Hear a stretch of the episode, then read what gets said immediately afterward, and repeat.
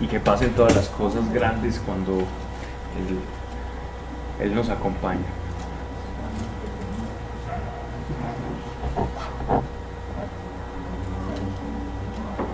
Padre eterno, Padre de las luces, gracias, gracias, gracias y muchas gracias Señor por lo que estamos llamados a hacer, por lo que hasta la fecha somos y has hecho de nosotros, por lo que se está despertando en cada uno de nosotros a través de tu Espíritu Santo. Gracias por los que vienen detrás de nosotros.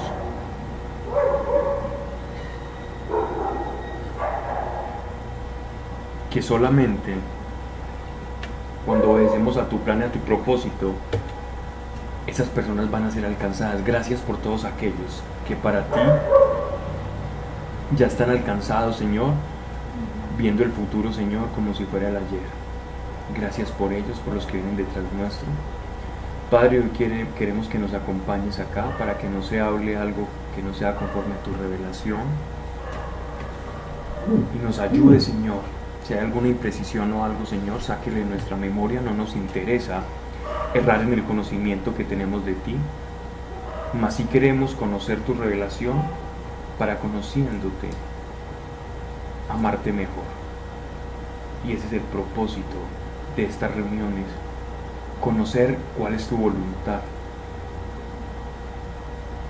saber cómo eres, cómo actúas, cuál es el plan de salvación para nosotros, cómo encajamos dentro de este rompecabezas que se llama creación cuál es nuestro propósito, nuestro destino. Y también, Señor, ¿por qué no? Poderte experimentar acá, en este lugar, en esta reunión, porque tú eres el principal, el único, a quien todos anhelamos, con fervor, incluso hasta con dolor, te anhelamos, te necesitamos. Toma, Padre, el control y el tiempo aquí en este lugar con nosotros para llenar y tomar de tu revelación y llenar pequeños vacíos y hacer buenas conjeturas para comprender tu revelación, Señor, en el nombre de Cristo Jesús. Amén. Amén. Extendí un poco.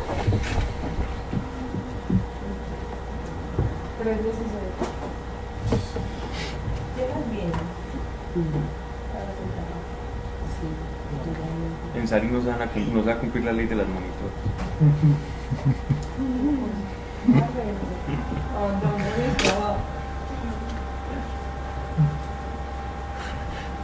Versículo 16. ¿Qué vas a decir? Versículo 16 del profeta Joel. Yo creo que yo no toqué estaba haciendo memoria ahorita y en la primera charla que, que vimos sobre el profeta Joel, recuerdo que yo hablé del año, estamos hablando del año 800 antes de Cristo. Hay muchos teólogos de corte moderna y exégetas de corte moderno que tienden a pensar que este libro es posexílico, eh, exílico, perdón, que es después del exilio de Babilonia. Pero la, teología más tradicional, la teología rabínica, ¿cierto? Eh, los primeros biocristianos, incluidos San Jerónimo, atribuían este, esto, esto, este profeta y la predicción de este profeta al año 800 antes de Cristo, ¿cierto? Entonces, eh, yo les hablé de esa fecha, pero si ustedes de pronto, estudiando, escudriñando revisando las escrituras, ven en, Biblias o en textos teológicos que hablan como teniendo en cuenta que no es el año 800, sepan que es una concepción un poco más moderna, simplemente por el hecho de que no se hace alusión a ciertos temas, dinastías o reyes, y se presume que fue en la época de los griegos, ¿cierto? Entonces, ahí simplemente les dejo como, esa, como ese abanico abierto para que de pronto digan, no piensen, ah, pero en clase de Biblia vimos que era 800 años antes de Cristo y aquí estoy leyendo un tipo que afirma eh, tajantemente que, fue después sino que están esas dos vertientes, están unos de, corriente, de corte más modernista que lo sitúan 300 años antes de Cristo y hay otros eh, más de corte clásica que lo sitúan 800 años antes de Cristo. ¿okay? Porque, porque precisamente el texto no da muchas eh, no da mucha claridad contextual, aparte de profecías que son mesiánicas hacia el futuro y sobre la, la, la invasión de los o la derrota por parte de los edomitas, que también predice Isaías 63 capítulo 1. Entonces ahí que ahí fue lo que estábamos hablando. ¿Okay? Vamos a Joel capítulo 3 versículo 16. Algún día se acordarán que yo dije que podría ser esas dos fechas, si acaso. Ruge el Señor de Sión y hace oír su voz desde Jerusalén. Este rugido de, de, de Sión es como la manera en que Dios demuestra su autoridad y su pertenencia, como aquel, aquel león que ruge diciendo yo soy la autoridad acá.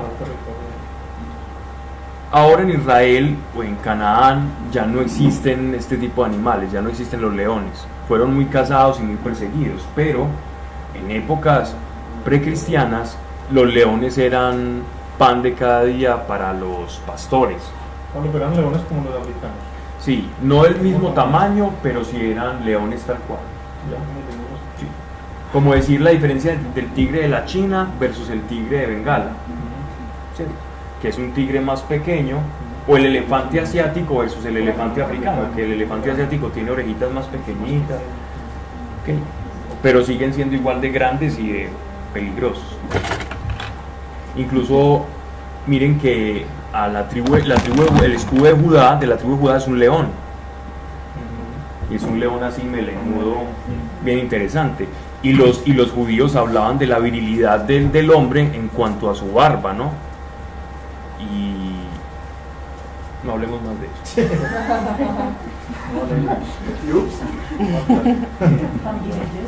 Ruge, El Señor, porque yo no me la dejo crecer. No mal, ruge el Señor desde Sion y así no hay un padre de la iglesia no recuerdo si es San Atanasio que, que hablaba sobre eh, sobre el, el- el hecho de afeitarse cierto el hecho de rasurarse. Entonces para los griegos era normal rasurarse pero para los primeros cristianos el rasurarse era casi que pecaminoso para los hombres cierto y ese creo que era San Atanasio no recuerdo creo que incluso que estoy equivocado, pero, pero va por ahí. Y decía lo siguiente, la barba es al hombre como la melena es al león. ¿Cierto? La, re- representa la virilidad y la masculinidad. ¿Ya? Pero los griegos, el problema es que estaba, estaba ligado el- el rasurarse a las prostitutas o a, los, o a los homosexuales que se querían parecer a las mujeres. ¿Cierto?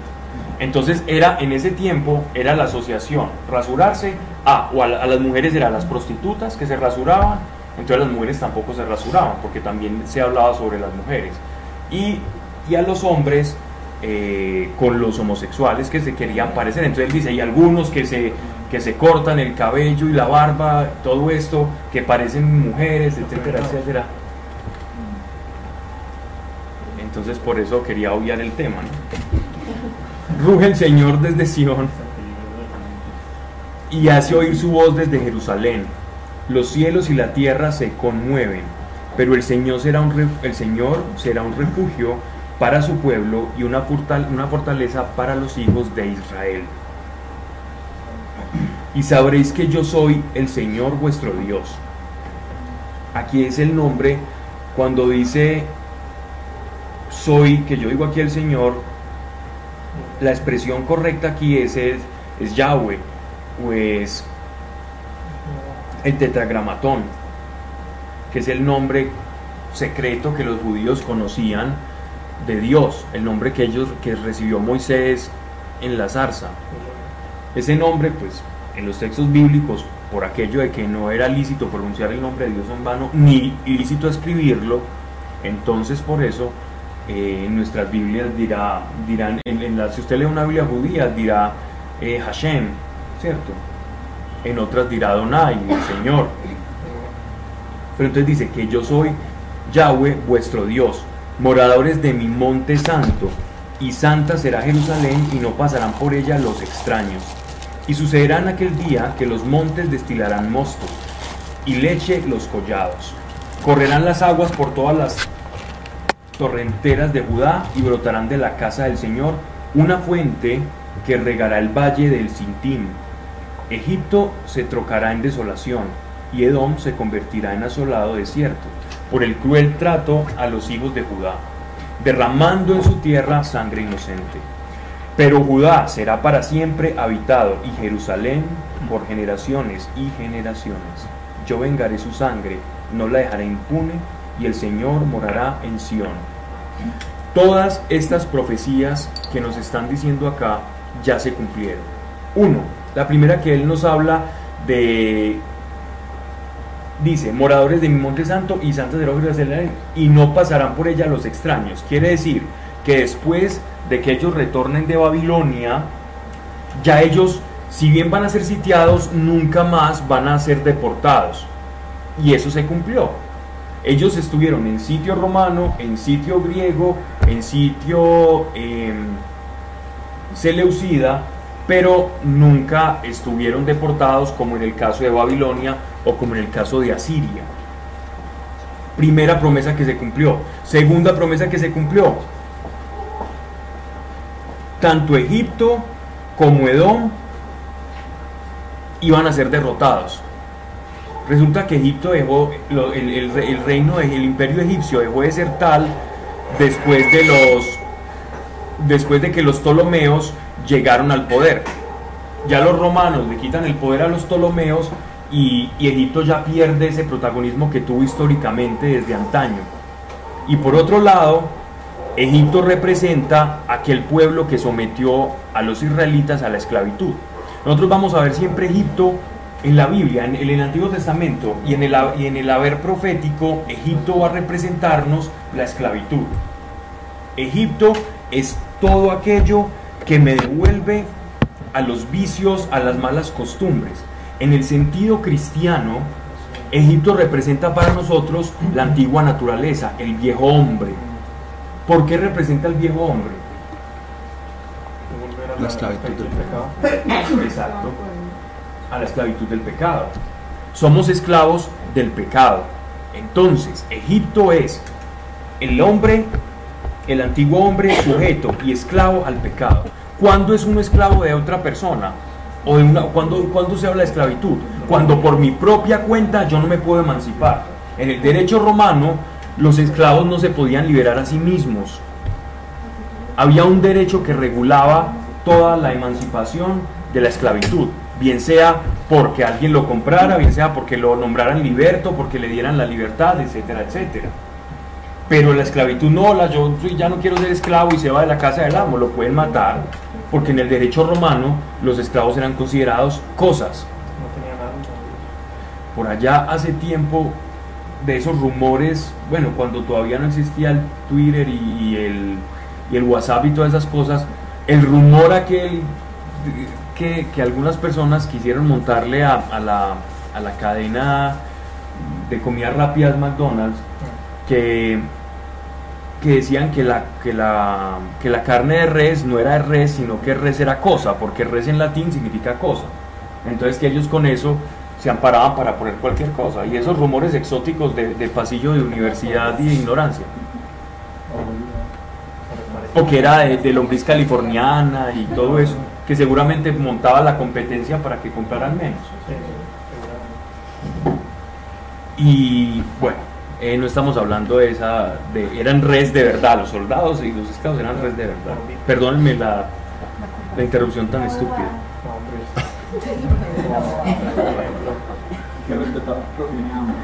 Tercero, entonces Egipto representa para nosotros la esclavitud. Miren que en el lenguaje profético, y lo vamos a ver porque creo que ahorita alcanzamos a tocar la carta del apóstol Judas, él nos va a recordar a Egipto pero al Egipto en el contexto espiritual y profético. Egipto en el contexto espiritual y profético son las, son las cadenas. ¿Por qué nuestro Señor celebró la Pascua? Yo soy el Cordero de Dios que el pecado. ¿En qué día fue eso? en el día de Peshoa, de la Pascua. La Pascua significa paso, libertad, de la esclavitud a la libertad. El día que Él entregó su sangre, su cuerpo, como pan y vino, en ese, en ese mismo instante Él estaba diciendo, los voy a sacar de Egipto y los voy a llevar a la tierra prometida, que es el reino del Padre, el reino de Dios. Eso no es una analogía, eso es un misterio que se transfigura, es un misterio que si bien tiene una analogía, una comparación, se hace realidad en nosotros. Que si antes estábamos muertos en nuestros delitos y pecados por su preciosa sangre, ahora hemos sido reconciliados y hacemos parte de la heredad de Dios, de la heredad de nuestro Padre. Como, Sí, como lo de la mujer de, de los también que miró atrás también. Ujú. Como está bien su. Sí, también se puede ver de esa manera figurativa. Aquel que siente eh, esa nostalgia de los pecadillos que cometía en su juventud y de pronto las canitas al aire y se vuelve sal. Pero no la sal que sala, sino... Y por otro lado tenemos a Edom, que sabemos que los edomitas, eso lo hemos hablado ya en numerosas oportunidades, los edomitas eran los primos hermanos de los judíos. Edom, ¿quién era Edom? Eh, Sebas. Hermano de Isaac, me olvidó el nombre. Esaú. Esaú. Edom, Esaú, rojo. Rojo por el vello rojo que de pronto tenía era un hombre de cabello rojo y también rojo por la tierra en la que habitan.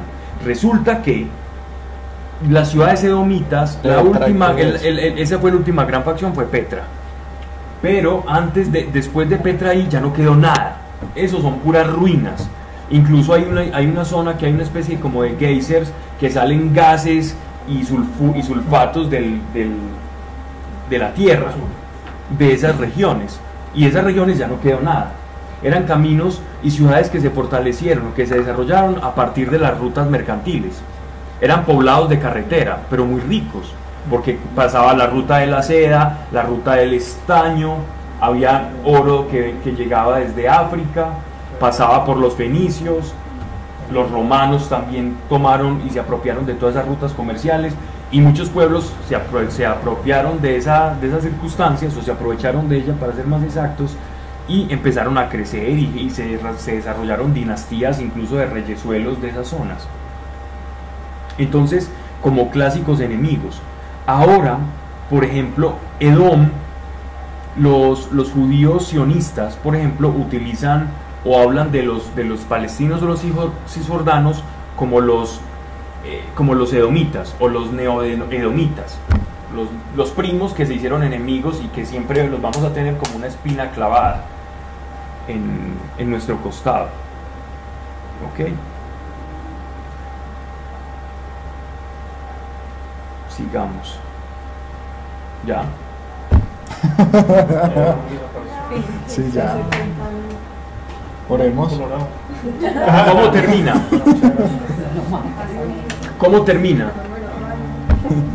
¿Cómo podemos, ¿Cómo podemos hacer un resumen, que generalmente no lo hago, porque como está tan corto, eh, del, del libro de Joel? Uno empieza con un vaticinio, Joel, hijo de Petuel, que no sabemos quién es, es un, digámoslo, puede ser entre los 800, 300 años antes de Cristo, dependiendo de, de- de la óptica que uno adquiera.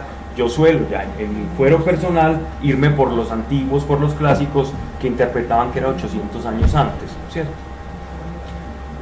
Empieza con la plaga de langostas, una plaga de langostas que prefigura la invasión de los asirios por un lado y por el otro lado les muestra a ellos también cómo Dios utiliza eventos naturales para azotar. ¿Por qué? Porque ellos se habían corrompido, habían perdido la confianza en Dios, se habían ido en pos de dioses extraños y entonces eso suscitó de parte de Dios un castigo. Por otro lado también nos habla de cómo va a venir un reino mesiánico y en ese reino mesiánico, antes de que se instaure ese reino mesiánico, va a venir una nueva fusión del Espíritu Santo de la que habla el apóstol Pedro en Hechos de los Apóstoles. Y sus hijas y sus jóvenes profetizarán, y los, tendrán, y los ancianos tendrán sueños, los jóvenes tendrán visiones en aquellos días. Días que se cumplen en el, día, en el día de Pentecostés con la llegada de nuestro Señor. Y por último, que es el capítulo 3, la promesa sobre la cual ellos van a retornar del cautiverio de Babilonia y nunca más su nación va a ser hollada de la misma manera por naciones extranjeras. Porque si bien Alejandro Magno llegó, incluso Alejandro Magno tenía, tenía una frasecita, él decía, o dijo, de nada le sirve a un emperador conquistar el mundo si no llega a Jerusalén, si no conquista Jerusalén. Esas son palabras de Alejandro Magno. De nada le sirve a usted. No es usted un imperio si usted no conquista Jerusalén. Por la fama que se creó a partir del, del rey Salomón y después del rey David. Fue una fama que llegó incluso hasta, hasta los griegos. Lastimosamente se quemó la biblioteca de Alejandría y ahí perdimos muchos datos que pudieran haber adelantado la historia de la humanidad o, o la ciencia por lo menos unos 200 años. Una, una pregunta, que no sé si me salgo un poquito el tema. Es que- Salite no importa que ya vamos a empezar Judas. Ah, bueno. Es que en estos, pues, estos días que dio ese capítulo tema de que Estados Unidos va trasladar la embajada para Jerusalén, ¿eso tiene algo que ver con la profecía? Sí. Eh, todo tiene que ver con la profecía. Todo. Todo lo que usted lo mira va a tener que ver con la profecía. El hecho de, de- de que Trump haya decidido tomar la embajada de Jerusalén, de hecho, Trump, eso fue no fue una decisión de Trump. Trump ejecutó algo que en el 95 el Congreso de Estados Unidos ya había legislado, pero que nadie se atrevía a hacer. Y que desde la fundación del Estado de Israel, Jerusalén está dentro de los estatutos. Desde que Israel se hizo una democracia, Israel, Jerusalén es la capital. Tel Aviv es provisional. Pero si uno lee la constitución del Estado de Israel, Jerusalén es su capital, desde siempre. E- Y Estados Unidos, en el año 95, tanto Partido Demócrata como Partido Republicano aceptaron que Jerusalén era la capital. No estamos hablando de que eso fue de los republicanos o los sionistas o los de extrema derecha, no. Tanto republicanos como demócratas tienen consagrado que efectivamente Jerusalén es la capital. ¿Qué hizo Trump? Ejecutó algo que ya estaba escrito, que nadie se había atrevido a hacer para, para no desbordar el statu quo. o no salir- generar Exactamente pero eso ya estaba. Entonces lo que Trump hizo fue lo que muchas personas no hicieron cumplir lo- la, la- la legislación americana, simplemente por, por lavarse las manos y, y por quedar De bien, diplomático. o por, o por ser políticamente correctos en, el, sen- en el sentido no correcto de la palabra, ¿cierto? Pablo, pero si nos devolvemos porque está bien, está claro que desde el 92 estaba en Estados Unidos. 95. 95. Sí. Pero ¿por qué este año hicieron esa votación en la ONU? ¿O cada año la hacen? Pero qué votación. La Es que- votación, porque, la, porque partió de que la votación en la ONU donde cada país declaraba si eh, Jerusalén era la... Es que la ONU es un circo, Claudio. Lo que pasa es que la ONU, pero ¿por qué la ONU, la, la ONU tiene una representación permanente de, de las naciones, ¿cierto? No, Hay- no, no, esa no es mi pregunta. Mi pregunta es ¿por qué sucedió en este momento, en este, en este momento esa votación? Eh, por eso esa mismo. votación no la hicieron hace dos, tres, cuatro años. Porque ¿O no quería- Por eso te digo, no, se puede hacer, la, la- la- la- la ONU tiene una representación permanente, ¿cierto? Siempre hay un, un- hay un representante permanente ante las Naciones Unidas de cada parte, cada, de cada nación que hace parte, ¿cierto? Que es alineada a la, a la ONU, ¿cierto? Hay muy poquitas que no son. Entonces, esta, esta, este organismo, cualquiera de las naciones, ¿cierto? Puede ser una ponente, hace una ponencia y dice, bueno, vamos a votar esto hace eco o busca eco o hace un lobby político con amistades y entonces entre países dicen ok y cuando hay cierto, cierto margen, masa crítica, vamos a hacer entonces el debate, ¿no? Y, y el debate puede ser hoy, mañana, en cualquier momento, no es que haya que esté No es que haya coincidido. De hecho, es a raíz de eso que se da, a raíz de la misma decisión. Y se ha hecho sobre cualquier cosa, supuestamente por la por la cantidad de judíos que viven, que viven dentro de las zonas que se supone son de Palestina, entonces ya se ha hecho como, como algún tipo de votación para poder sacar a toda esa gente de esos sectores, por cualquier cosa. La, ¿Y cuál es, y cuál es el chicharrón con los árabes que están? No, el problema, el problema es, es muy, es muy profundo, es muy profundo, pues si quieren hablemos de eso, pero ¿Sí? Pensé que me van a decir que no. ¿Viste, viste que dijo palestino. No, miren, eh, mire, claro, claro, ¿qué pasa? ¿Por qué? Eh, hay una coyuntura política muy grande, pero es que no quiero hablar de política mucho, pero hay una coyuntura política. Uno, Alemania está enemistada con Estados Unidos. Pero ¿quién lo propuso para votación, por ejemplo? Lo puede proponer cualquier nación. eh, Yo no, no estoy enterado quién lo propuso, pero tranquilamente pudo, pudo ser una nación árabe o una organización musulmana. Musulmana, Rusia, por ejemplo, es pro-musulmana. O pro, porque ellos tienen intereses económicos allá en, ese, en esa zona, ¿cierto? Como Estados Unidos tiene intereses en Arabia Saudita. Ya. Israel no podía él mismo proponerlo. Israel, claro, pero no, no le conviene. Porque Israel es de la ONU, pero el problema es que generalmente Europa, Europa en su, en, en su grueso políticamente tiende hacia el ala progresista. Ajá.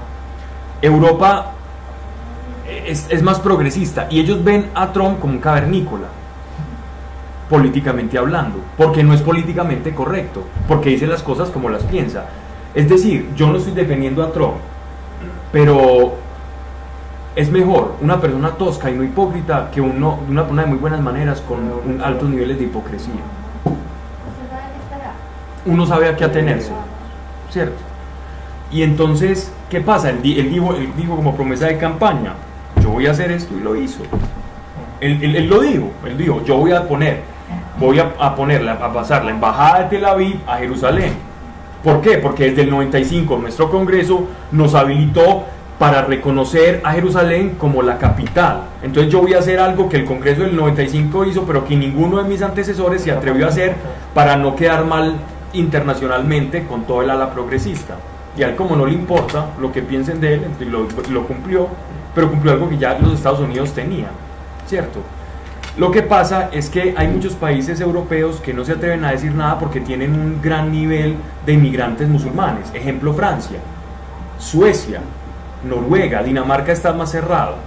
Pero esos países escandinavos, Alemania también se ha llenado de musulmanes. Entonces si ellos votan en la ONU, eso se les vuelve un problema porque empiezan atentados y todo eso y a ellos no les importa, se lavan las manos y dice, tranquilos, resuelvan eso entre hermanitos y háganse pasito.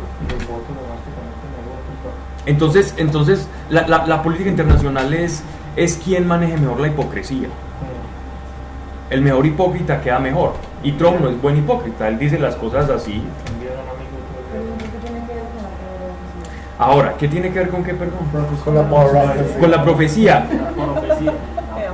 Que, ¿se acuerdan cuando estábamos viendo en Joel y, y- y tocamos un pasaje de Ezequiel, Daniel y el Apocalipsis? ¿Recuerdan que hablamos de Gog y Magog? Con los habitantes de oro. ¿cierto? Hablamos de las naciones del norte, la coalición de naciones del norte y una batalla que iba a haber en, en Armegido, la batalla de Armegido, en la llanura de Armegido, donde iban a confluir varios ejércitos y que iba a haber un conflicto tan grande y tan bélico dentro de Israel que iba a aparecer una figura, según Apocalipsis, que iba a proponer una paz Una falsa paz. una paz que la gente va a decir, ay sí, qué rico, no, está hablando de paz, es bueno, hágale. Pero ¿qué va a pasar? Después de esa paz, es un, a, veces, a veces hablar de paz, no estoy hablando del contexto colombiano, pero a veces hablar de paz es como, como la estrategia del caballo de Troya.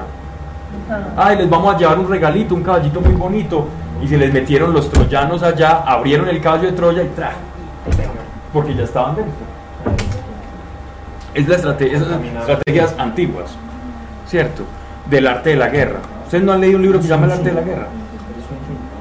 Está ahí. O El príncipe de Maquiavelo. Entonces, ¿qué pasa? Que según eso, uno podría decir, puede ser un anuncio bíblico. ¿En qué sentido? Que si vemos que Rusia, por ejemplo, hace una coalición con Irán, que ya la tienen, Irán es la potencia del Oriente en estos momentos, Irán representa, es la antigua Persia, y el Ayatollah, que, son, que es la, la columna religiosa que domina Irán, eh, Ayatollah Humein, ellos son de, un Islam radical, y ellos gobiernan toda esa zona y son como los, los, que, los que coordinan a todo el mundo musulmán. Y hace poco hicieron un concilio y, y decidieron por medios violentos atacar a Israel. Pues ya, ya, los están, ya están anunciando ese ataque. Por otro lado, Egipto está también como uniéndoseles a ellos, Turquía también, porque Turquía es 70% musulmana, y por otro lado también Cisjordania. Hasta Venezuela ya, Sí, ya lo ya lo- ¿Cuándo fue que, cuándo fue que lo atacaron como cinco naciones de Israel? Eso fue en la guerra de los seis días, 1900. ¿qué? y los derrotó a todos. Los derrotó a todos. Señor los cinco. Y ahí fue donde, en la guerra de los seis días, fue cuando Israel recuperó Jerusalén, porque Jerusalén estaba en manos de los de palestinos, de árabes y de los ingleses. Que los ingleses se lavaron las manos, se fueron y dejaron esa pelotera en la ONU. Entonces Jerusalén la dividieron, pero ¿qué pasa con, el- con Jerusalén? Jerusalén es, siempre ha sido y ha sido la capital de Israel desde hace 3.000 años. En ese orden de ideas es, es bueno lo que pasó que se haya reconocido a Jerusalén como capital de Israel. Yo no quiero emitir mi opinión. Sáquela usted misma. Porque es que yo tenía ese contexto de que era bueno, pero el domingo en la iglesia el padre se metió en la homilía a hablar como que es que ese trono es muy ignorante. No quiero, no quiero que nadie me mire. Pero yo que tengo que... Pero es que ellos, de- hecho, de hecho el mismo Papa emitió un comunicado no a favor de esa decisión, pero es porque ellos están mirando las cosas como en la perspectiva de, De conservar el statu quo. Exactamente. Entonces ven que eso... Y Pero eso se va a romper, eso se tiene que o sea, romper. y de hecho la pelotera que hay en este momento es impresionante. Y hablan de una paz que es absurdamente ilógico pensar que se va a poder con- Es imposible. conseguir, porque es que los mismos países y las mismas eh, los, grupos que hay allá se, se, se declaran en contra total de Israel y que no hay descanso hasta que Israel desaparezca. Entonces no tiene cómo haber paz. En la constitución de Palestina, que reconocieron muchas naciones europeas y la ONU lo reconoció ya como un Estado, eh, dice que Jerusalén es la capital de Palestina. Entonces, ¿cómo usted concilia eso? ¿Cómo? Eh, para ellos en ese momento sí. Y Jerusalén está dividido. Es decir, hay un acuerdo. En Jerusalén hay, una, en Jerusalén hay un acuerdo. ¿Cuál es el acuerdo de Israel? Que los jordanos, que los jordanos van a controlar Jerusalén. Que Israel puede poner ejército. ¿Cierto? Pero que es... pe- Pero que son... Exactamente y que los no, pero que los jordanos van a controlar Jerusalén como una ciudad religiosa abierta a las cuatro religiones del libro monoteístas. Ese es el acuerdo que se hizo. Pero Israel está diciendo, "Ve, ese acuerdo no, ese acuerdo no nos sirve, no nos sirve porque es que los palestinos quieren, y y esta es nuestra capital desde hace 3.000 años. Y ahora llegan los, los europeos que, que siempre son como, digámoslo así, como entre comillas los ángeles del, del, del mundo, a, a decir paz y amor, y sí, divídansela, claro, pero vaya, dígale uno a, a los alemanes que dividan Múnich o que se repartan con Suiza, ¿cierto?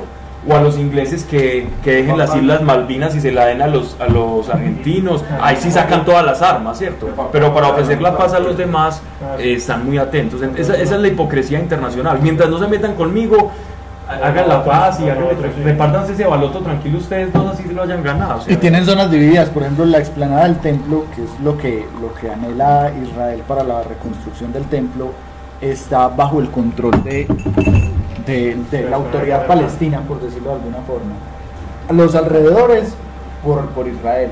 Entonces hay como unas zonas que hacen como, como eh, son del control de un lado, otras zonas que son del control del otro, y todo es un problema. Todo lo que tenga que ver con el monte del templo Todo el mundo quiere Es tirarle a Israel duro. y Todo el mundo, ve en todas partes los, la prensa y todo hablando más de Israel, que Israel bombardeando. Pero volvamos, Siempre. porque es una... Ah, bueno, otra de las cosas, no sé, no sé Pablo, si has visto algo, es que muchos están hablando de Trump sin que necesariamente lo sea, pero es como una perspectiva Utilizado como- por Dios. un Ciro, como una, una especie de. Ciro el persa para una posible reconstrucción del templo a futuro. Son especulaciones mm, con buenos indicios, pero no dejan de ser especulaciones. ¿Cierto? Si niega el apocalipsis, ahí.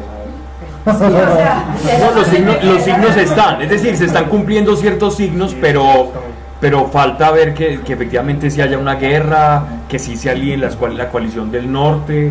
Hay que mirar todo eso. cumplimiento de signos como de toda la vida que cada vez que alguien está a punto, entonces dice que ya son los principios del fin. que se En este caso, sí, tiene- En este, en este caso yo creo que sí es más, si hay más, si hay algo, ¿en qué sentido si hay algo? Porque estamos hablando directamente que en el calendario profético, Jerusalén es como el reloj de arena, el medidor, el medidor de los tiempos, el termostato con el que uno lee los tiempos. Todo primero le pasa a los judíos. En el calendario de Dios, el pueblo judío es, es- uno lee las señales en ellos. Entonces es importante. Cuando veamos varias naciones atacando a Jerusalén, a Israel, y que haya un tratado de paz, que llegue una persona extranjera y proponga un tratado de paz y haga asiento en Jerusalén, ese día diga, esta es que serio. Hasta ahora todo parece como ir hacia allá. El Por eso, todo parece indicar hacia allá. Por eso decimos que esto parece que, que son signos in- interesantes. ¿ya? Ay, no. Pero se- Que- según muchos judíos, por ejemplo, faltan todavía como 200. Ah, por el calendario lunar, sí. Pero es que faltan mucho, pero ojalá nos toca. Peor. Sea lo que sea, CNN, todos esos canales eh, eh, Sí, y todos los politólogos que, que entrevistan en esos canales están completamente... Y, con todo el respeto al mundo muy perdido. Muy perdidos. Verdad es que igual allá en Estados Unidos. No, no es que no sí saben de lo que están hablando, lo que pasa es que... No, es, es, es- es como una perspectiva, un contexto demasiado errado, porque ellos se fijan en cosas del mundo, pero no entendiendo que esto tiene concepciones tal vez más espirituales que políticas en realidad. Y que eso ya está escrito. Exacto. Es decir, la guerra que va a haber allá está escrita. El hecho de que Palestina iba a ser un, dardo para ellos está escrito. Todo esto está escrito. Está escrito también que va a haber una guerra y que va a haber un tratado de paz. Y que en ese tratado de paz va a llegar una un personaje nefasto. Pablo,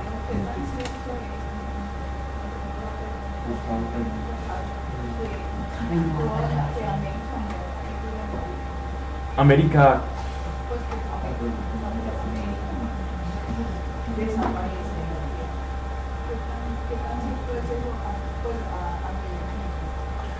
no, no es, no es cierto. No, no tiene para nada. Una cosa es, lo que pasa es que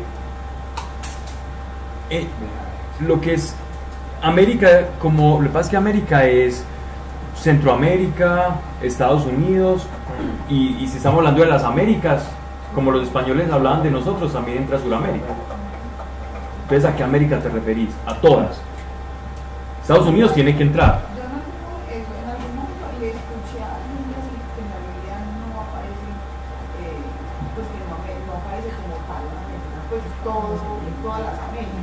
No, seguro no, no, claro que no. Pero, pero entonces dice que esto, pues, como dije, son especulaciones porque no me, gustan como. Tú eres iglesia. Yo soy así, Ajá. ¿Y dónde vives? En las Américas. Por lo tanto, la escritura habla de las Américas, pero no habla en el contexto geográfico como tal, a menos que esa región específica vaya a tener un desenvolvimiento profético a futuro. pues.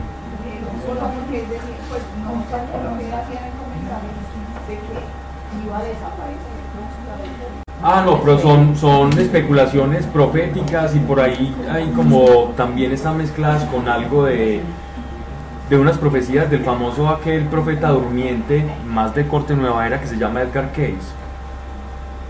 ¿Cierto? Que él dice... ¿Cómo? Que se va a inundar. todo. Exactamente. Él habla de eso, entonces mucha gente toma un poquito de aquí y de allá y termina saliendo con ese tipo de teorías. Pero entonces son especulaciones porque, pero no, o sea, a la luz de la Biblia. Ah, a la luz de la Biblia no, en lo absoluto. No está escrito ni, ni que la, ni la falla de San Andrés, ni que Haití iba a desaparecer, no. Es que yo Eso no pensando que no debería estar escrito porque no estaba descubierta. Sí, que sí estaba descubierta. Pero yo, yo, yo creo, yo creo, Pablo, que, que viene mucho un Ya comentario. habían nubios acá en Antioquia. No como la historia de Jerusalén. Yo, bueno, ya digo, digo en el, no, no lo que los españoles nos transmitieron, pero aquí en América, es que estamos, estamos tocando unos temas, pero mire, aquí, en- aquí en, en, en Sudamérica, en, la época, en épocas precristianas, ya habían llegado romanos, egipcios y nubios, que eran los negritos altos de las dinastías nubias que una vez gobernaron el, el- el- abajo de la- del, del delta del Nilo.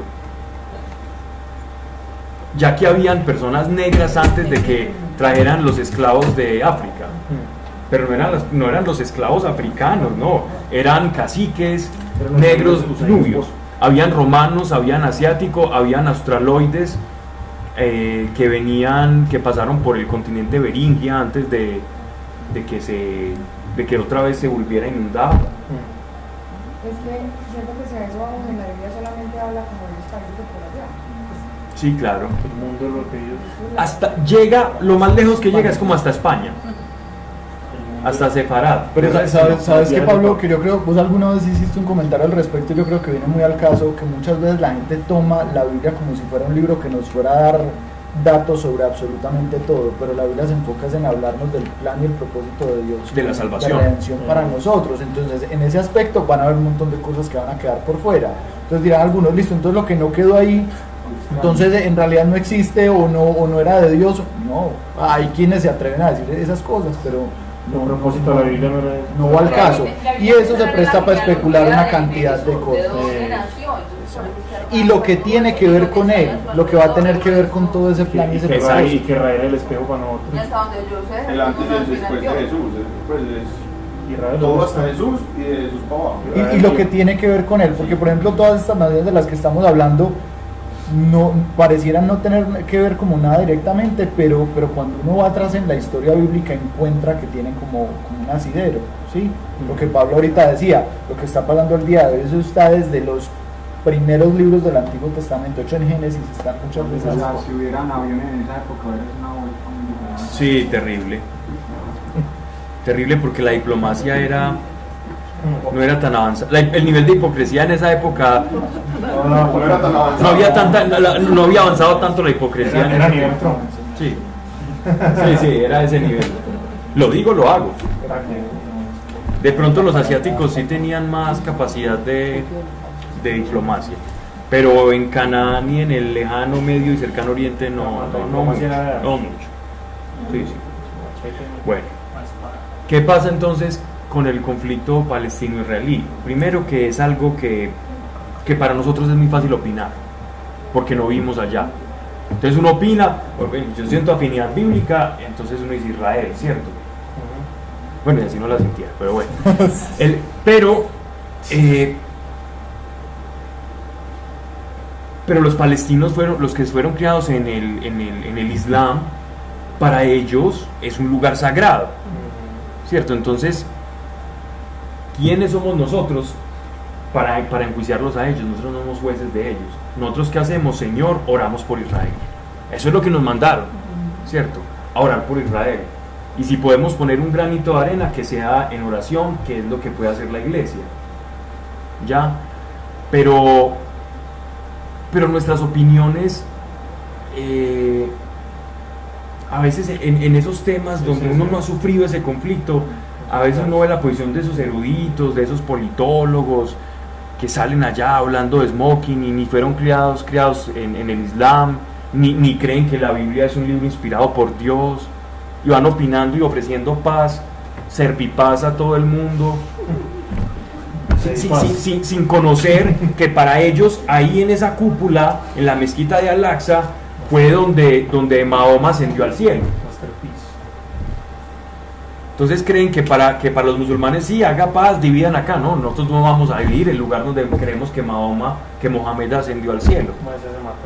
Y los israelitas no van a decir, mire, esta es la ciudad de nosotros, que Dios nos entregó, donde el rey David, Dios le dijo al rey David que le hiciera su templo. Y Salomón, su hijo, lo construyó. Y llevamos 3.000 años y usted, y Mahoma es de, de, de la Edad Media. Y viene usted a decirnos entonces por qué. Entonces, ¿cómo una nación le va a decir a ellos que no peleen? Mm. cuando hay algo sagrado en disputa. Entonces, por eso sabemos que la ONU, por más buenas intenciones que tenga, si es que las tiene, eh, contra eso no es muy difícil. De hecho, la masonería, uno de los principales eh, trabajos de la masonería era desencadenar el, ateísmo a nivel mundial. Porque a un ateo es muy fácil darle el cerebro. Porque no tiene un valor supremo. Cuando yo no tengo un valor supremo, yo creo lo que esté de moda o el nuevo paradigma. Hombre, que ya, ya, ya hay 20 géneros reconocidos. Intelectualoide. Entonces, venga, yo, estoy, yo tengo que estar a la vanguardia. Y los ateos tienen que estar a la vanguardia en todo. Entonces, yo estoy a la vanguardia y reconozco 20 géneros. ¿Cierto? Pero si yo tengo un valor supremo, del cual se desprenden mis valores y son inamovibles, porque entonces, pues, si, si no fueran, los valores tienen que ser inamovibles, porque si no pierden su condición de valor. No están condicionados a, a las circunstancias, sino que están condicionados a la fuente. Y la fuente es santa y es perfecta y así son. Entonces los valores fundamentales no cambian. Así cambien las circunstancias, no van a cambiar. El amor es y va a seguir siendo el amor. ¿Cierto? Entonces, ¿qué ocurre?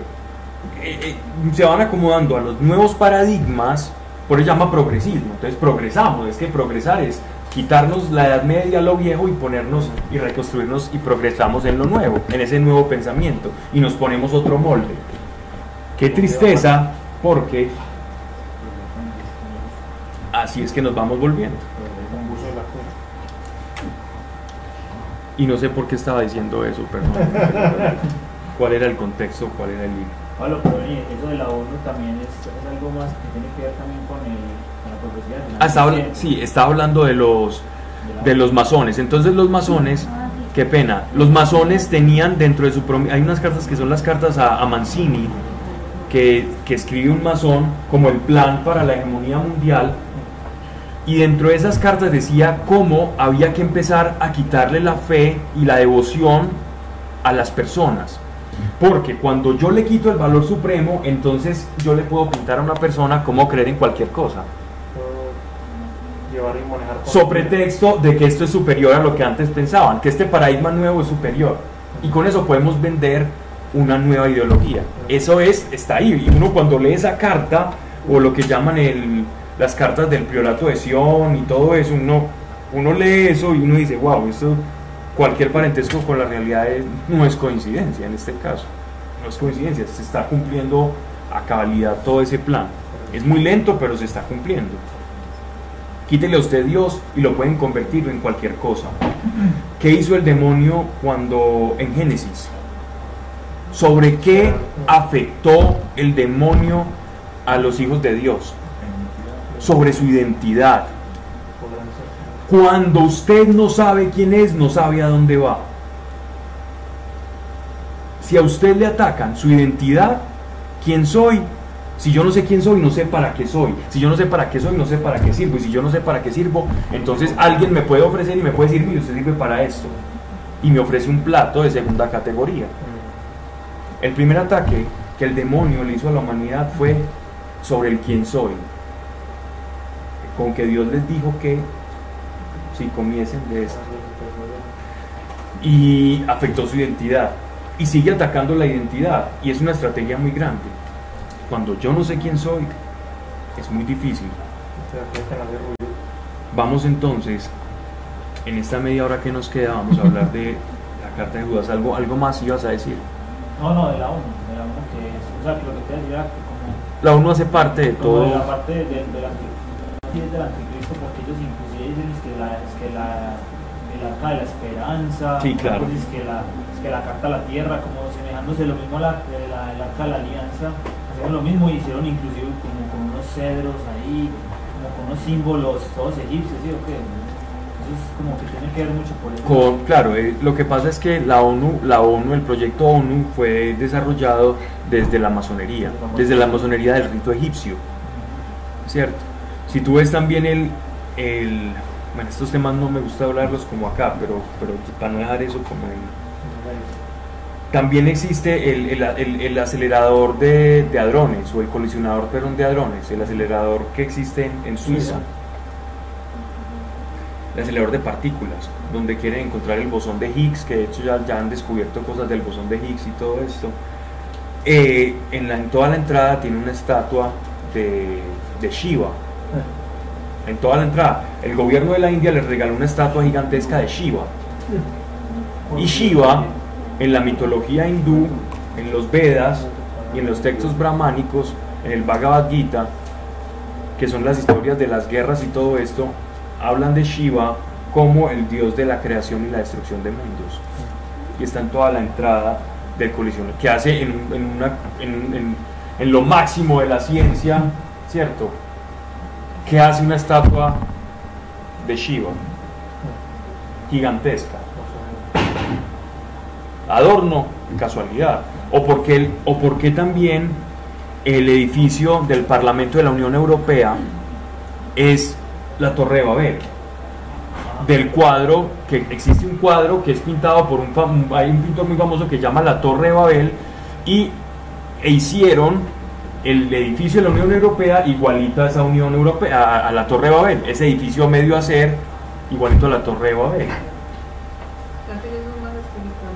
Y cuando estaban cuando, es, cuando comenzaron la construcción de esto, entregaron unos volantes.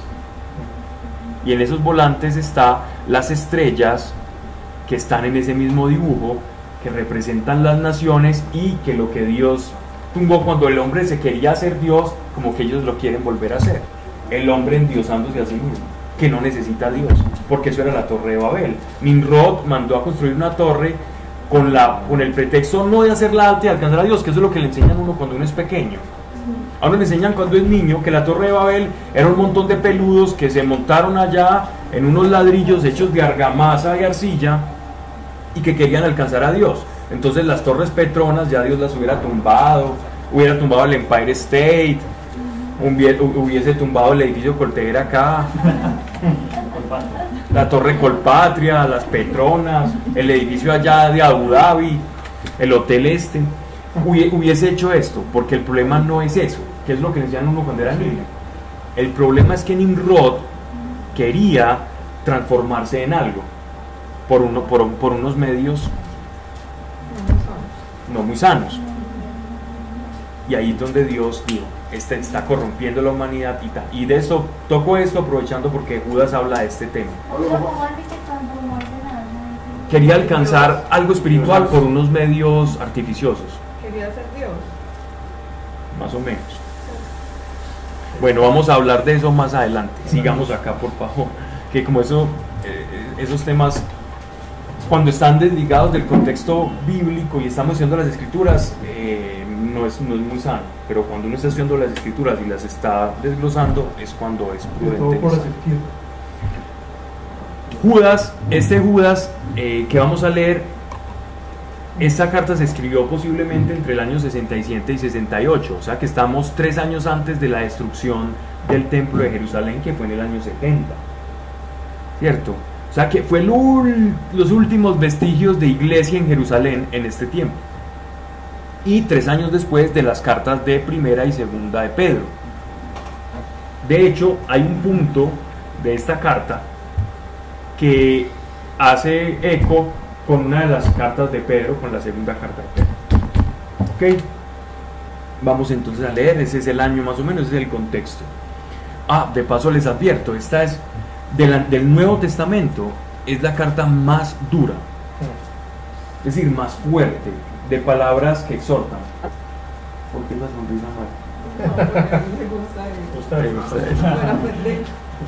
Es la palabra más fuerte que uno puede haber en, en contra di- directa para la iglesia. Digo fuerte en el sentido que es completamente una diatriba para, para enjuiciar y hablar y desenmascarar a aquellos falsos apóstoles y falsos maestros que se inmiscuyen dentro de la iglesia. ¿Ok? Es un capítulo.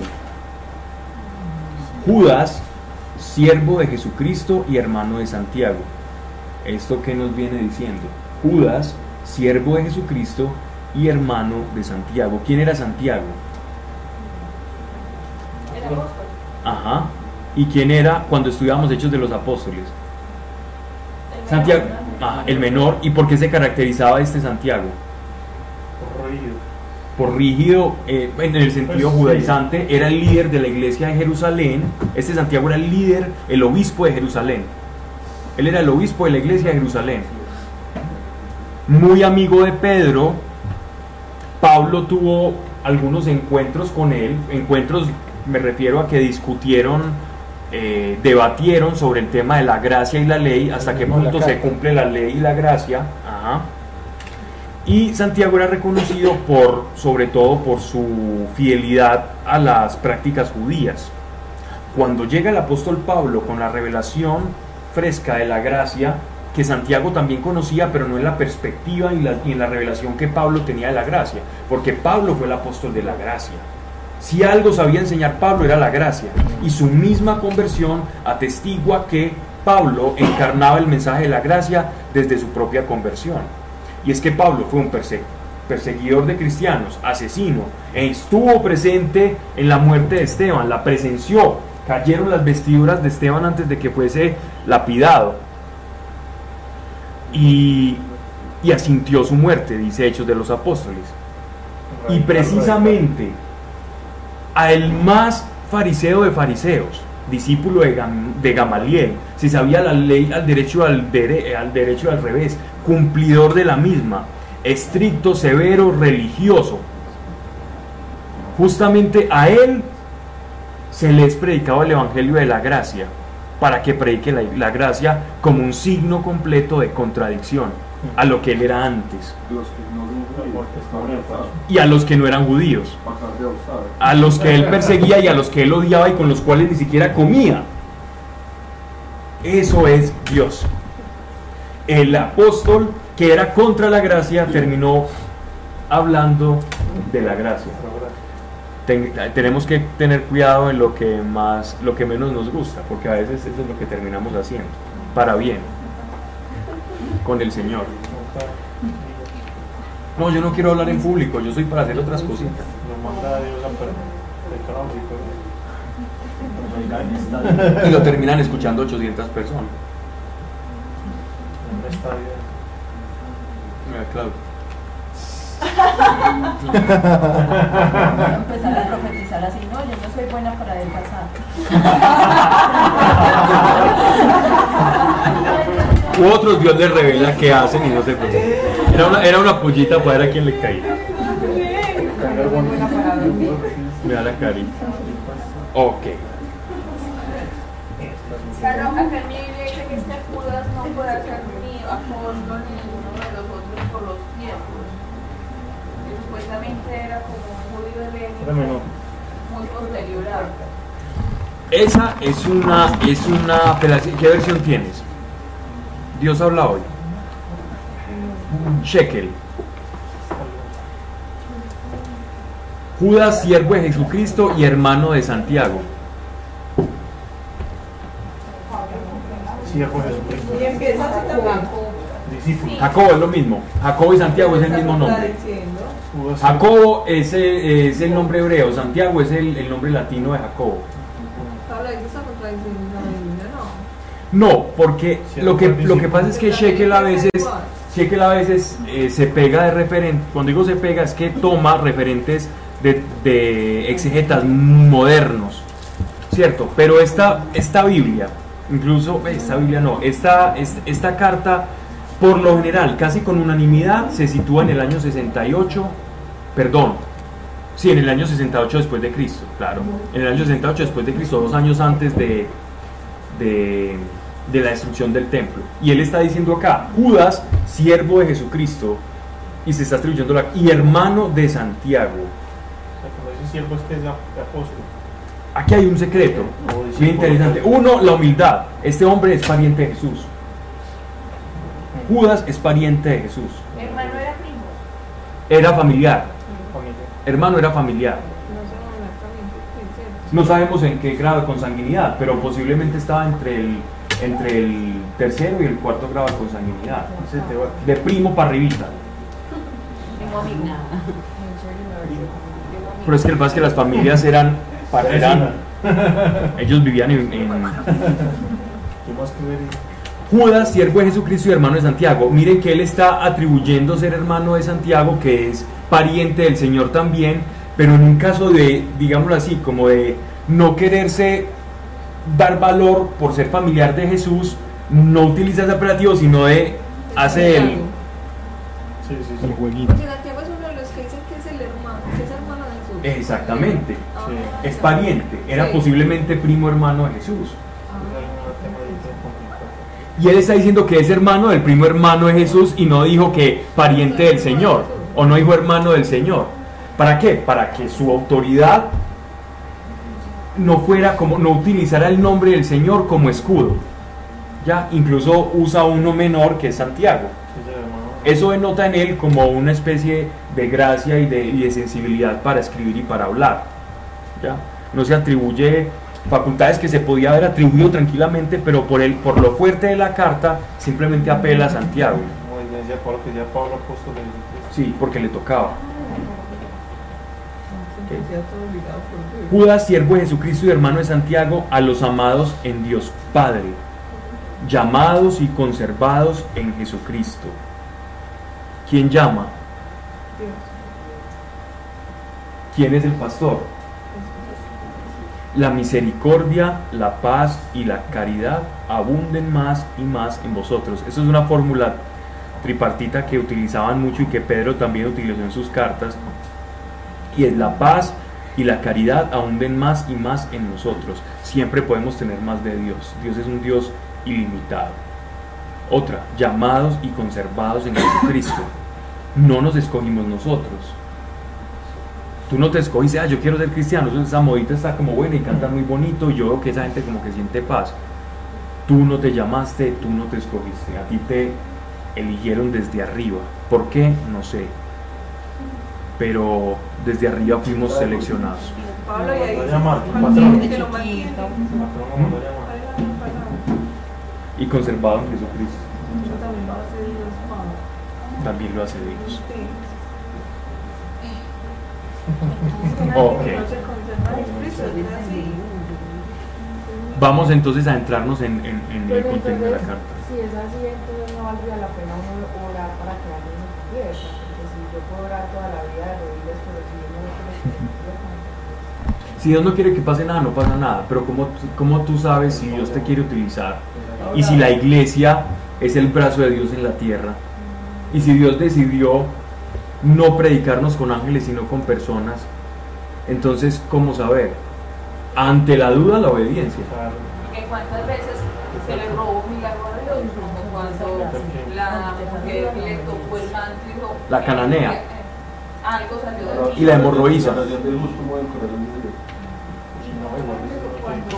Pablo.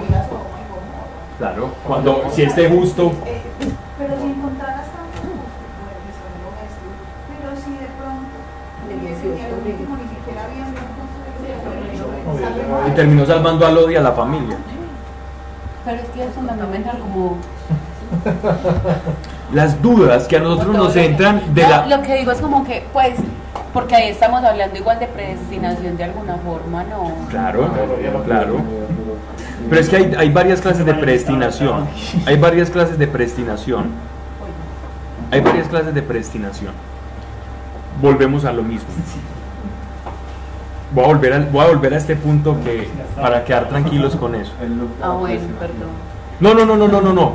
Para, digo para quedar tranquilos en el buen sentido. De manera, yo soy mi identidad en Cristo y no, no me importa. Wow. La mente lineal nuestra siempre va a chocar cuando Dios nos dice que hizo algo de antemano. Siempre va a chocar.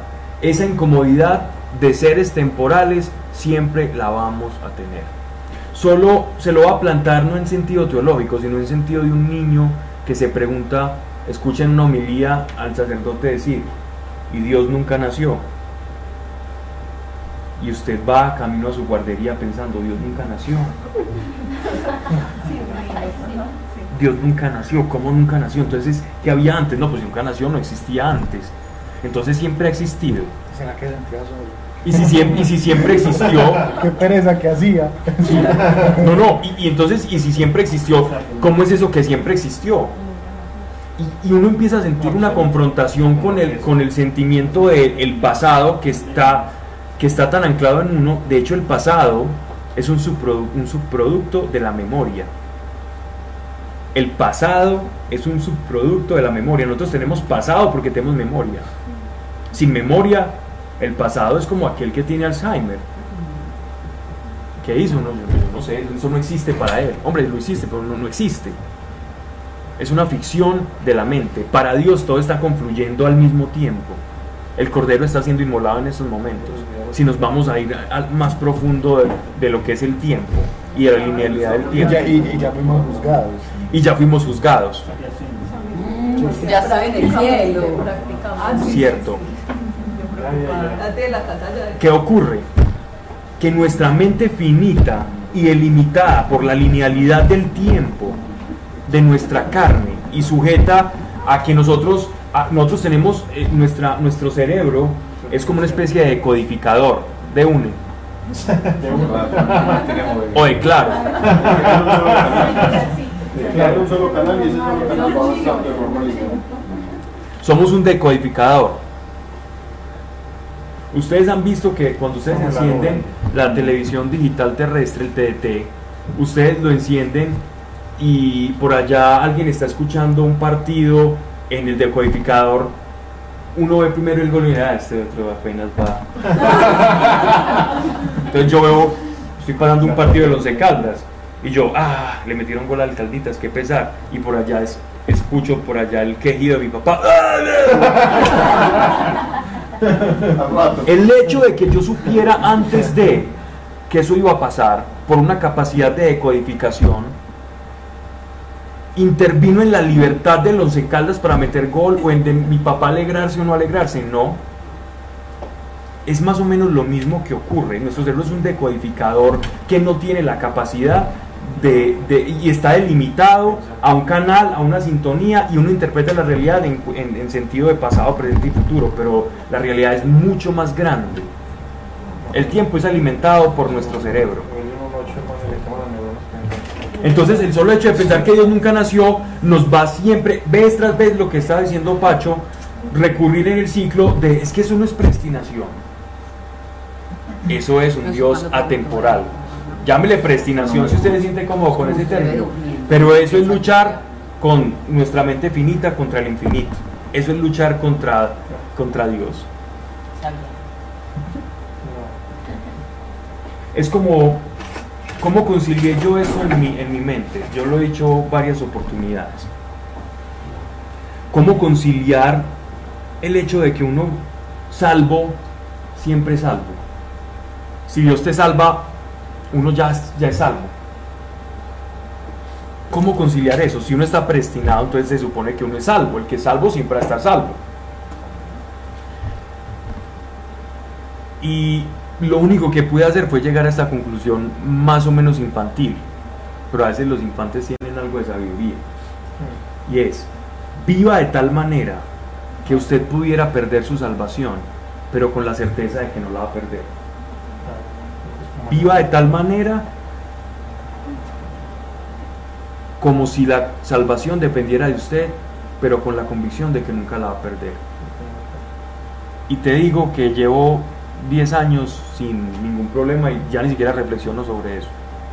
Más que eso, saber que ya, pues, ya fuimos llamados, Vivo con esa convicción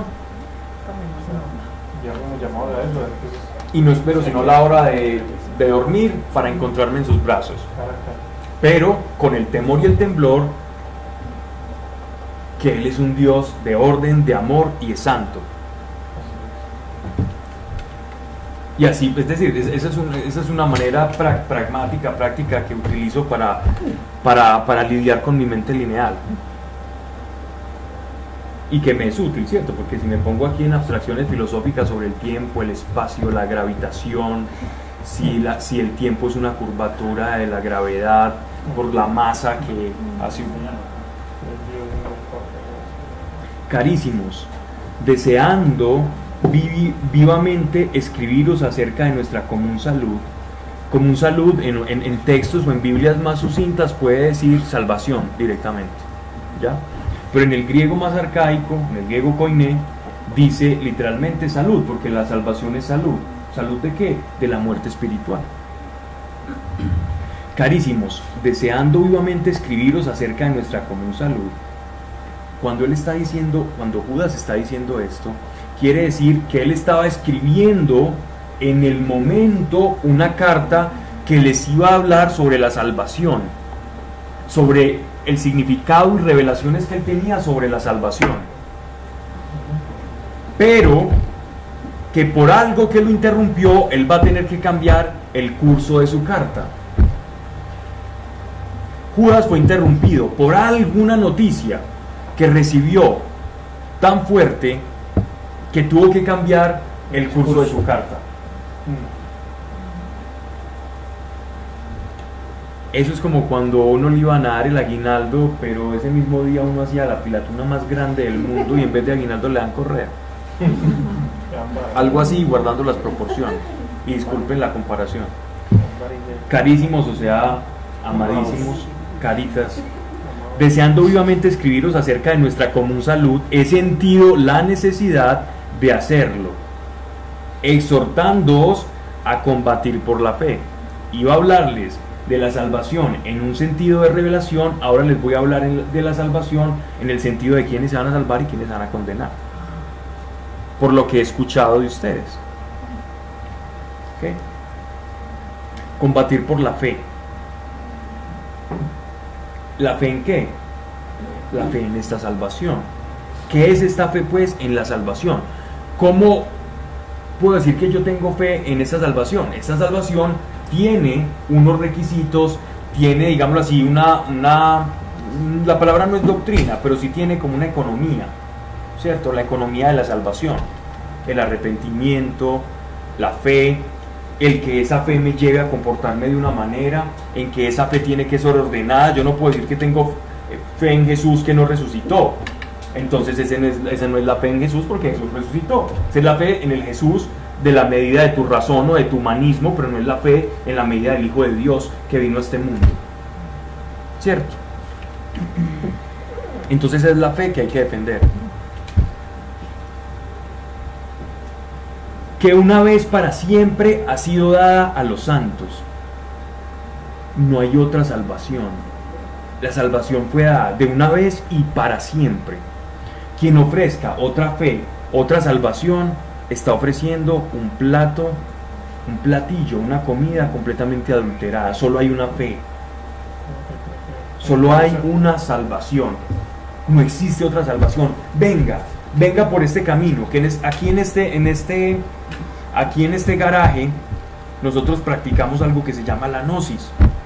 Aquí en la gnosis usted tiene que practicar este todos los libros de Samael, todos los libros de Gurdjieff, todos los preceptos gnósticos, hacer todos los ritos, lograr salir y desligarse de las ataduras del cordón de plata, del astral, etcétera, etcétera, y usted se va a convertir en un maestro ginás y en un superhombre. ¿Cierto? Entonces, venga para acá y ahí usted va a tener su salvación y se va a emancipar. Eso es adulteración, esa no es la salvación. O venga que es que este es Jesús y que Jesús vino, vino acá y nació en Cuba y somos una religión muy grande. Por ahí no es. Tiene que estar haciendo obras para poder Y que ya murió y que sigue su esposo. ¿Por qué disimuladamente? Porque disimuladamente, perdón, se han introducido algunos impíos. Im, prefijo de no, pío, piadoso, que gusta de las cosas espirituales. Ya desde antiguo señalados para esta condenación. Ya desde antiguo señalados para esta condenación. Que convierten en lascivia la gracia de nuestro Dios y niegan al único dueño y Señor nuestro, Jesucristo. Que las escrituras no hablan de la deidad del Señor Jesucristo, está desmentido completamente por Judas.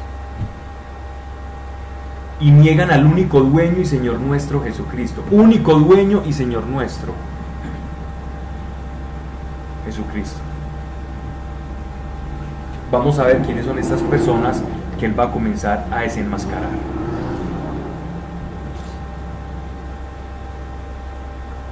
Recuerden que hablábamos de la gnosis anteriormente en la carta de Pedro fueron los mismos o las ideas gnósticas las que motivaron también la carta de Judas. Porque muchos maestros que adoptaban posiciones gnósticas, estoicas, o lo que ahora los nuevos gnósticos para, para, para contextualizarnos en, este, en, el, en el mundo contemporáneo, los nuevos gnósticos ahora sería la nueva era. La nueva era, la masonería, serían como los nuevos gnósticos, que uno ve que los gnósticos hablan de Jesús y tienen, sacan libros como Las nueve caras del Cristo o los Rosacruces. pues, que justifican en la bondad de Dios para Ajá. ante- Utilizan el nombre de pasajes bíblicos, hablan de la resurrección, de la sangre del- de Cristo, de todo ese tipo de que Cristo hizo un pacto de sangre con los apóstoles para entregarle su espíritu y trascender del mundo astral al mundo espiritual superior. Todas esas cosas Inclusive nos llegan mensajitos así súper miedosos como Dios quiere que tú disfrutes de tu sexualidad, no sé qué. el suprasexo, todo ese tipo de cosas.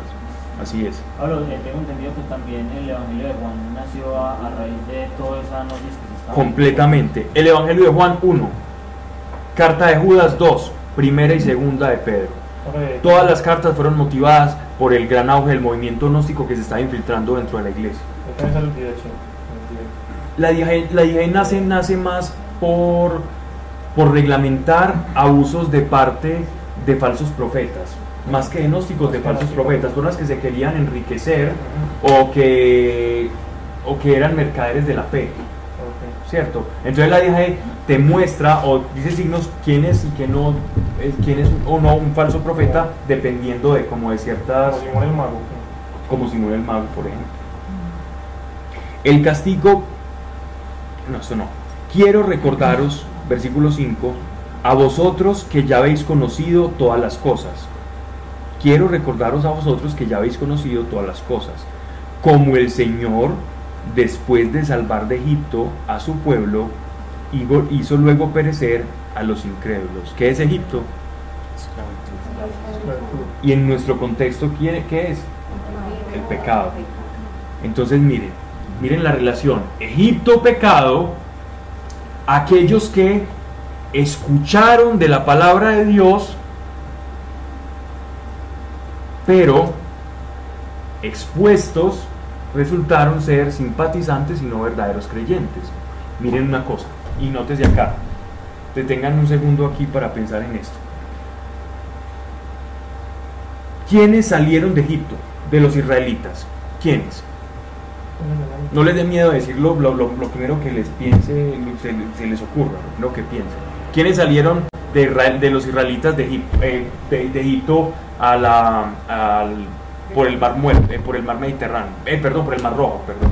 Los esclavos. ¿Quiénes salieron? ¿O quiénes se quedaron? Mejor dicho, de los israelitas, ¿quiénes se quedaron? Los que no creían. Tú dices los que no creyeron. ¿Quiénes se quedaron? Los que están acomodados. ¿Qué- qué acabas de decir tú? Toda la vida pensé que eran todos. Todos salieron. Todos salieron. Todos salieron. Por Dios, lo primero que se le ocurra, dígalo. Pero muchos querían Eso. volver. Todos, esto no era, una, no era una, una pregunta capciosa, no. Todos, todos salieron, eso dice. Y todo el pueblo de Israel salió. Salieron malos y buenos. Algunos que eran medio idólatras y otros que no. Pero todos fueron rescatados. Nótese aquí, antes de terminar, que Judas Claro, tanto nadie sabía lo que no leyeron, no, no voy a opinar. Eso no fue la elección, la primera elección. Desde este pueblo, Él los llevó a todos. Pero entonces mire, mire la comparación tan interesante que Dios le revela a Judas, que igual ocurre con la iglesia. A la iglesia son llamados muchos y son rescatados muchos incluso de su antigua manera de vivir. Pero nótese esto. Quiero recordaros a vosotros que ya habéis conocido todas las cosas, como el Señor después de salvar de Egipto a su pueblo, hizo luego perecer a los incrédulos. Los sacó a todos. Pero los incrédulos, los simpatizantes, es decir, los que sacó por, por porque eran, hacían parte de la promesa y del pueblo, yo los voy a sacar a todos, a todos los sacó, pero los que no creyeron en la Coré, la maldición de Coré, tú sabes de eso, se abrió una brecha en el Sinaí y ahí perecieron muchos y la tierra se volvió a cerrar. Y después el fiesta del vivo. Fue como la última, la última gran ¿Qué pasó? Separó las ovejas de los cabritos, el trigo de la cizaña. En los últimos tiempos, ¿cómo va a ser? Por eso Israel es el espejo de la iglesia. Israel tipifica a la iglesia, siempre. Entonces, muchos, los simpatizantes van a ser, hay muchos simpatizantes entre nosotros. Pues no, no, no aquí, no aquí. En la iglesia, no, aquí no. Aquí no, en la iglesia. ¿Qué es un simpatizante? Aquel que dice, me gusta lo que habla, me entretengo, pero no tengo al Espíritu Santo. ¿Cómo reconocer si soy simpatizante o no? El Espíritu Santo. Es la brújula que me dice a mí, estoy con el Señor. Hay muchos que no son simpatizantes y dicen, yo no he tenido experiencias con el Espíritu Santo. Yo no estoy hablando de tener experiencias con el Espíritu Santo. Si la tenés, muy bueno, porque está sobre seguro. Si no la tenés, busca en tu corazón y vas a hallarte, si eres pueblo, y vas a tener la certeza, porque el Espíritu Santo siempre da certeza del llamamiento, la convicción de que Dios mora en ti. Eso la da el Espíritu Santo. Eso es lo que nos da temor de Dios. El simpatizante Otro, otra forma de reconocer al simpatizante. Hombre, no, yo soy muy creyente, pero, pero yo estoy a favor del aborto. Pues, hombre. Yo creo mucho en Dios, yo amo a Dios y yo cumplo todos los mandamientos, pero no cumplo el de no matarás. Yo estoy a favor del aborto. ¿Cierto? Entonces, aquí estamos, aquí estamos jugando. Uno como reconoce al, al- al- al simpatizante cuando, cuando en, en- en- vez de parecerte más a Dios, lo que haces es con tus acciones demostrar que es todo lo contrario. Pablo, pero ahorita dijiste que aunque algunos cambien como su forma de vivir, también pueden ser simpatizantes. Hipocresía. Sí, claro, e, porque pueden ser muy bien portados, pero hay signos que terminan delatando al simpatizante. Hay signos que terminan Pero delatando. entonces usan propias fuerzas que cambian. No, una bolsa. O a veces son sacados o liberados. Fachadas. Hay personas que son liberadas, pero te digo, yo tengo, yo tengo un amigo que fue sano de epilepsia y ahora es chamán. Y él fue sanado de una enfermedad incurable que tuvo toda la niñez. Un hombre oró por él y le dijo, en el nombre de Jesús, tu epilepsia termina hoy, no lo conocía. Mi amigo se sanó de epilepsia.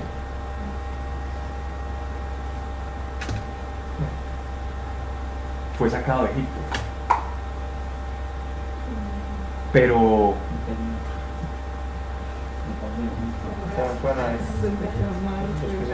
a su pueblo hizo luego perecer a los incrédulos, versículo 6, porque esto lo vamos a tocar mucho la próxima clase. No sé si tenemos la próxima semana, si intentamos terminar Judas, porque veo que ya el tráfico se está poniendo súper complicado y cada vez va a ser peor. Pero ustedes me dirán, yo no tengo problema. Yo, Vamos a ir, pero vamos a ir en. ah, si, se- si quieren, si quieren seguir otras dos semanas, está bien, no hay problema. Hasta que terminemos Judas, de pronto. Pues mucho contenido.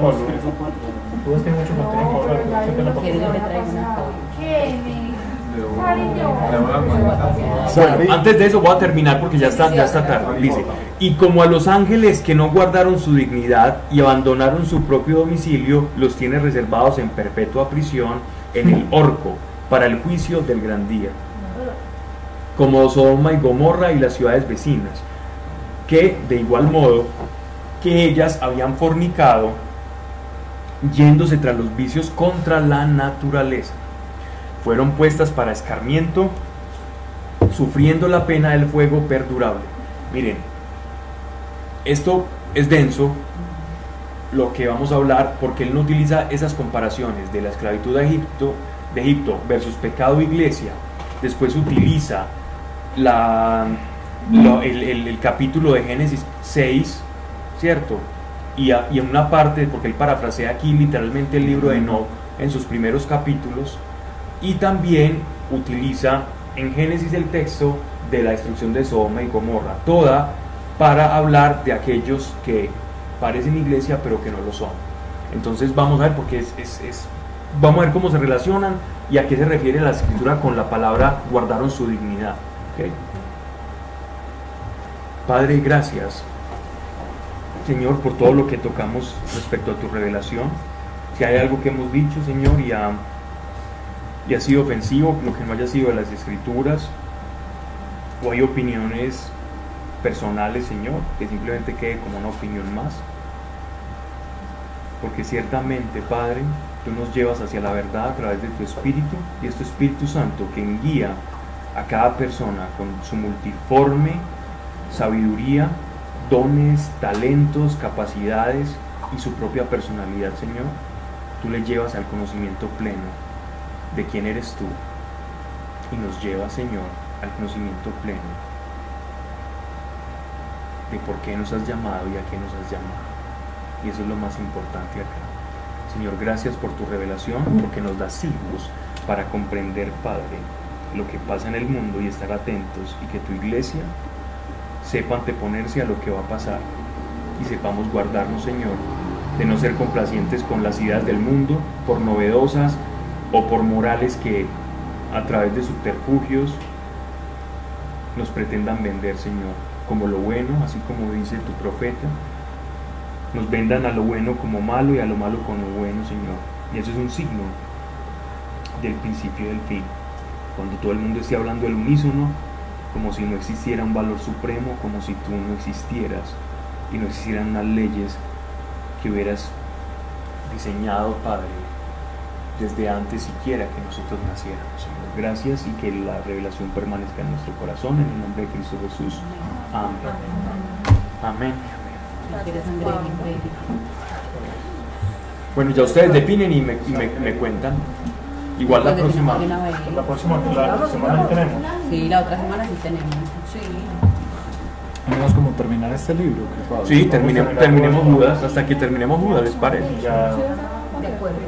y ya empezamos otro año. ya. Sari ya sea para remedios. Pero la escucharon Si es que no ella, ella, ella lo que no quiere perder es, es estar acá. sí. Internet. Internet. Ok.